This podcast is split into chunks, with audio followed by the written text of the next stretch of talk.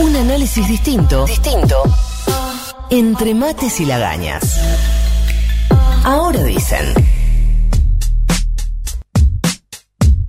Son las 8 y 5 de la mañana y vamos a hablar con Hernán Lombardi, ex titular del Sistema Federal de Medios y Contenidos Públicos. Hernán, buenos días. Florencia Halfon te saluda. ¿Cómo te va?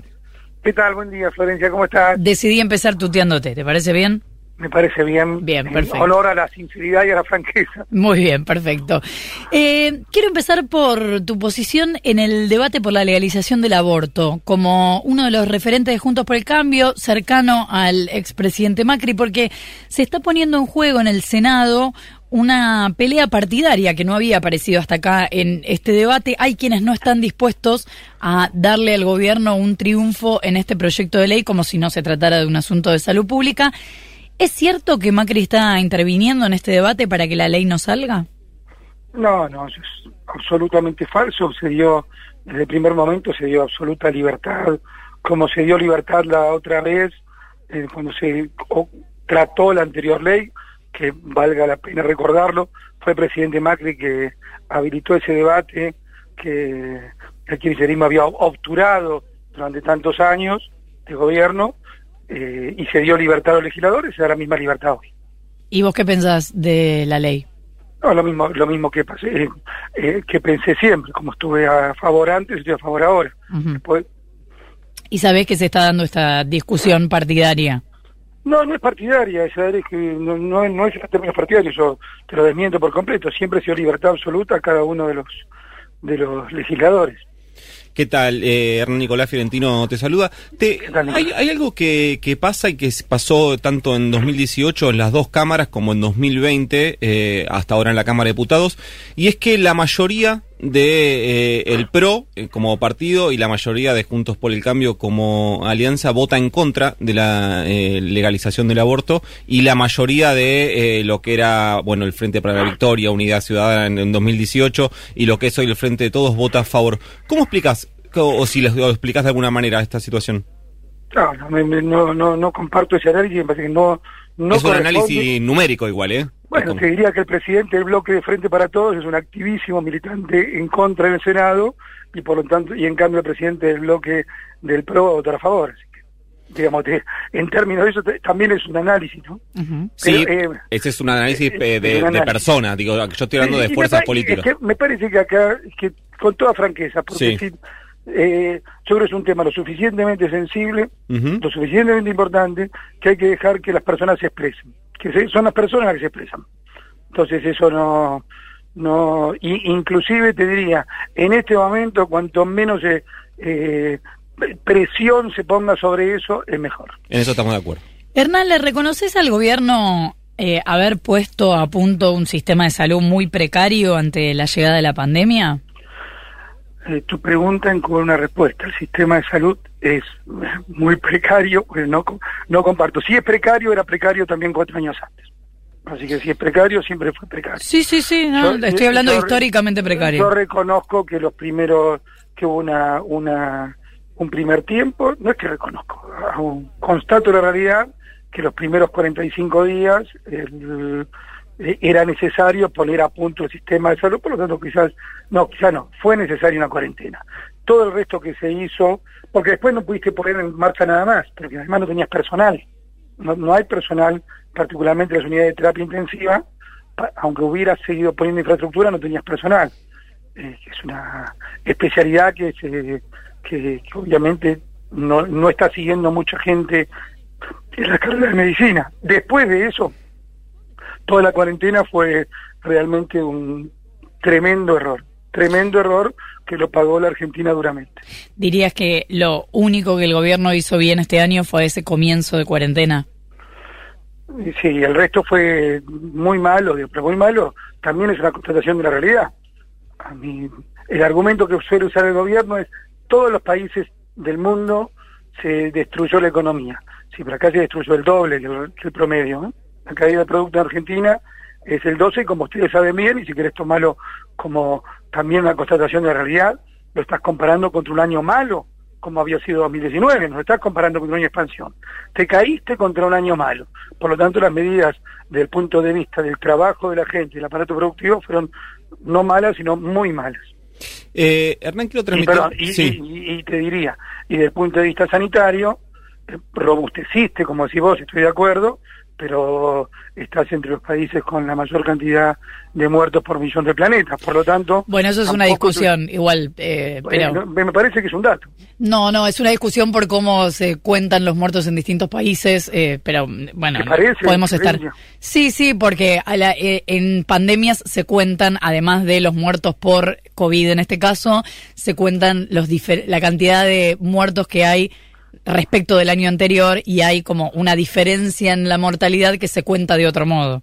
Por supuesto, imagínate que sigo cuidadosamente ese número, pero el número hoy te está dando esto y está bastante homologado por todo el mundo.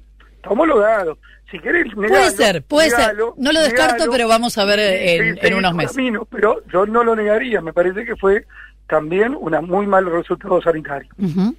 Eh, quiero transmitirte una sensación y me interesa tu, tu opinión, Hernán, que tiene que ver vos recién. eh, a mí me da la sensación de que desde Juntos por el Cambio, cuando se eh, critica lo que pasó con la economía este año, que ahí vamos a coincidir todos, me parece el resultado económico de este año es muy malo, eh, se tiende a minimizar el impacto de eh, lo que es la crisis global del capitalismo más grande del siglo seguro eh, y de lo y, y por ahí eh, un poco más. Y a la vez de- yo tengo como un recuerdo muy patente sobre todo el último año de gestión de Mauricio Macri que eh, vos recién también lo, lo admitías había sido económicamente muy malo tenemos un 54% de inflación por ejemplo y, y, re- y recuerdo que se encontraban explicaciones para explicar esa esa crisis en situaciones desde lo que pasaba con la lira turca a las tensiones entre China y Estados Unidos.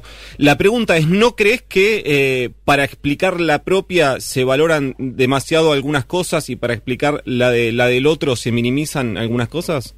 No, francamente no. Me parece que el- yo te dije que el, para ser claros en lo que pienso, el, la- la- el último año de, del gobierno Junto por el Cambio, efectivamente hubo una eh, caída del nivel de actividad y a su vez tuviste una inflación alta. También te diría a su favor, porque todo, todo tiene su, su costado, que dejaste prácticamente el país en equilibrio fiscal y con superávit comercial, que es el deseo de, yo creo que cualquier pensamiento económico serio, si querés, hasta para brevar en la fuente ideológica del kirchnerismo, los famosos superávit gemelos de Néstor Kirchner.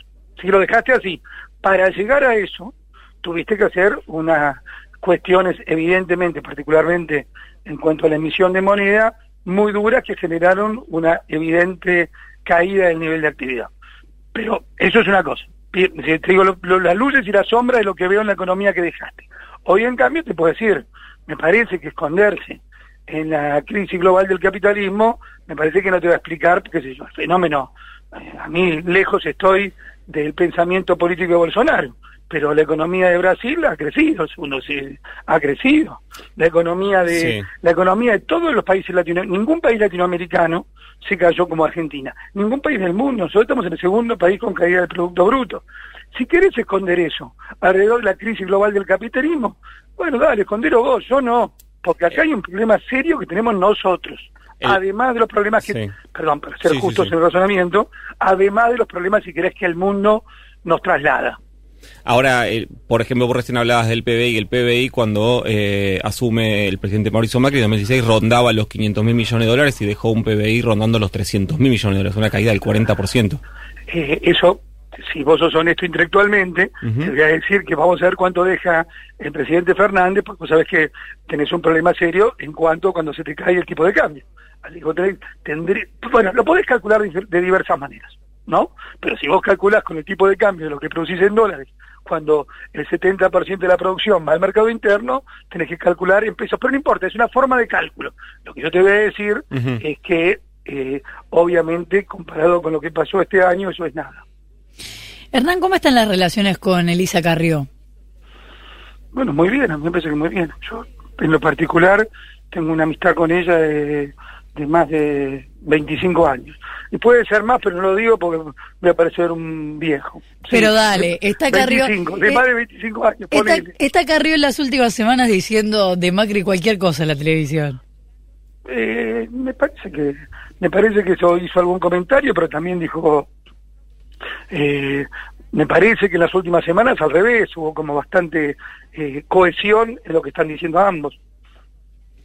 En el borrador de las listas 2021 estaba Lilita porque dijo que no iba a participar más en política y ahora dice que va a ser candidata. Te voy a decir también contundentemente, a mí cualquiera, cualquiera, de cualquier campo, área, de cualquier campo político, de las dos coaliciones mayoritarias o de, la, o de grupos más minoritarios, que esté pensando en candidaturas con la el desperote generalizado que tenemos hoy, está meando fuera del tarro. Bueno, qué bien que están las relaciones con Lilita Carrión. No, no, no, espera, espera, no he terminado, no he terminado, no he terminado. En ese contexto, en ese contexto, yo admiro, valorizo y profundizo que Lilita haya expresado su decisión de que quiere participar en la provincia de Buenos Aires. Al revés, lo admiro, lo valorizo y lo profundizo. No lo estoy, pero no, no, porque a lo mejor se entendió mal por el contexto. Admiro, valorizo. Me parece que es una tremenda contribución positiva que Lilita haya decidido proponerse para participar en la provincia de Buenos Aires. Pero Lilita lo dijo ya también, no, no es que está, está pensando en una forma de un cambio profundo en la provincia de Buenos Aires. Parece, no, no, no, no me tergiverse que yo al revés, estoy muy a favor, me parece muy bueno que se que ella tenga su intención electoral porque me parece que tiene un caudal para aportar. Hernán Lombardi, ex titular del Sistema Federal de Medios y Contenidos Públicos, muchísimas gracias por habernos atendido y feliz año nuevo. Feliz año nuevo. Hasta luego. Ocho y cuarto de la mañana, che. Información, Información al instante. Dicen, dicen, ahora. Futurock.